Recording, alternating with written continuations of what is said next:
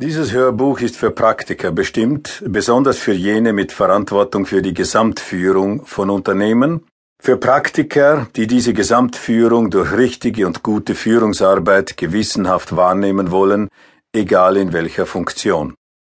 Es richtet sich an alle, die sich mit der Erfüllung der gesetzlichen Sorgfaltspflicht allein nicht zufrieden geben, sondern deren Maßstab der unternehmerische Erfolg an sich ist.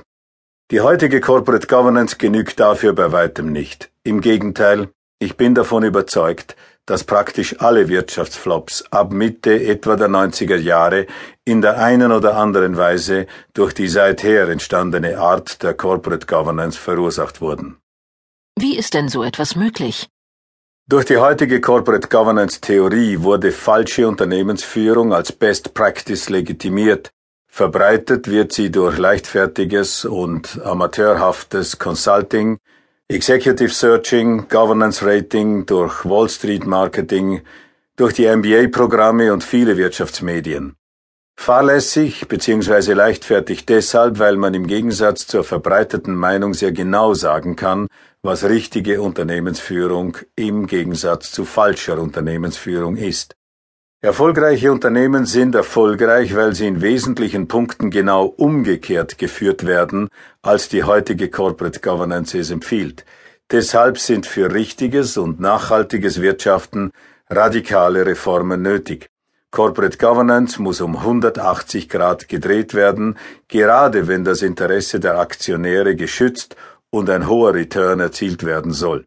Natürlich würde ich solche Aussagen nicht wagen ohne jahrelange Erfahrungen als Mitglied und Vorsitzender von Top-Management und Governance-Organen. Dort konnte ich sehen, was richtig und was falsch gemacht wird, was möglich ist und was nicht. Von außen lassen sich Professionalität und Effektivität solcher Gremien nicht beurteilen, und schon gar nicht kann man sich eine zutreffende Meinung aufgrund von veröffentlichten Zahlen bilden. Braucht man also persönliche Erfahrung, um Kenntnis über das Funktionieren von Top-Management-Organen und Corporate Governance zu bekommen? Ja, ohne persönliche Erfahrung sind weder eine richtige Beurteilung noch praktikable Verbesserungsvorschläge möglich. Die dafür nötigen Informationen und Kenntnisse bekommt man nur durch langjährige praktische Mitarbeit in solchen Gremien, vor allem in Krisensituationen. Denn erst in Krisensituationen zeigt sich die wahre Natur der Beteiligten, ihre Fähigkeiten und Persönlichkeitsstrukturen. Dann treten Mut und Feigheit, Kompetenz und Versagen offen zutage, und man erkennt, was richtige Leadership im Gegensatz zu den naiv illusionären Modetheorien ist. Man sieht, was funktioniert und was nicht, und zwar unter den komplexesten, dynamischsten und risikoreichsten Umständen. Mit heutiger Corporate Governance und den Zwängen, die Führungsorganen durch sie auferlegt werden, kann man weder eine Krise bestehen noch unternehmerische Chancen nutzen. Was muss sich ändern, damit Corporate Governance wirklich funktioniert? Die intensive Phase der Corporate Governance Diskussion dauert ja schon einige Zeit an.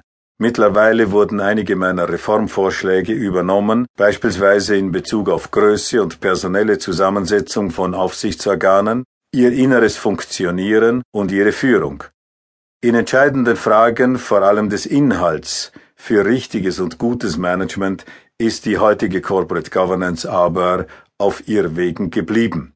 Deshalb geht es in diesem Hörbuch um eine ganz andere Themenstellung als in der sonst üblichen Corporate Governance Diskussion.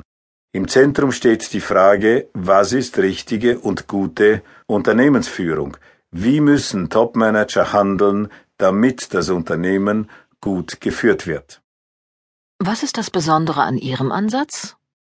Hier steht nicht die von juristischen und finanzwirtschaftlichen Perspektiven geprägte, vorherrschende Governance-Sicht im Mittelpunkt, es geht nicht um formale Regeln und Wiederholungen des Aktiengesetzes, sondern um das richtige Funktionieren von Unternehmen und der ganzen Wirtschaft in einer immer komplexer werdenden Welt. Die Gesetze und Corporate Governance Codes werden sich an die Funktionsprinzipien von Unternehmen, als Teile hochkomplexer globaler Systeme anpassen müssen. Wo man das nicht akzeptiert, wird es bald weder eine Wirtschaft